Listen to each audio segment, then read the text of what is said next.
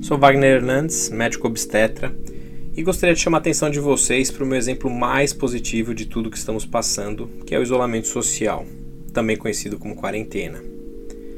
O isolamento social é um ato individual e facultativo feito com o único intuito de proteger o coletivo, mais especificamente os idosos e as pessoas de risco, tentando evitar com que essa doença se dissemine de uma maneira tão rápida e tão cruel que os sistemas de saúde não consigam dar o melhor atendimento para quem precisa.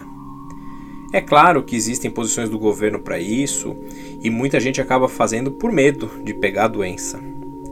Individualmente, o isolamento social para as pessoas que não têm risco realmente não traz grandes benefícios e, na verdade, vai trazer grandes dificuldades aí no futuro em relação, por exemplo, à nossa economia. Mas ainda assim, vejo que a maior parte da população tem aderido e segue mantendo é, esse pensamento no bem coletivo.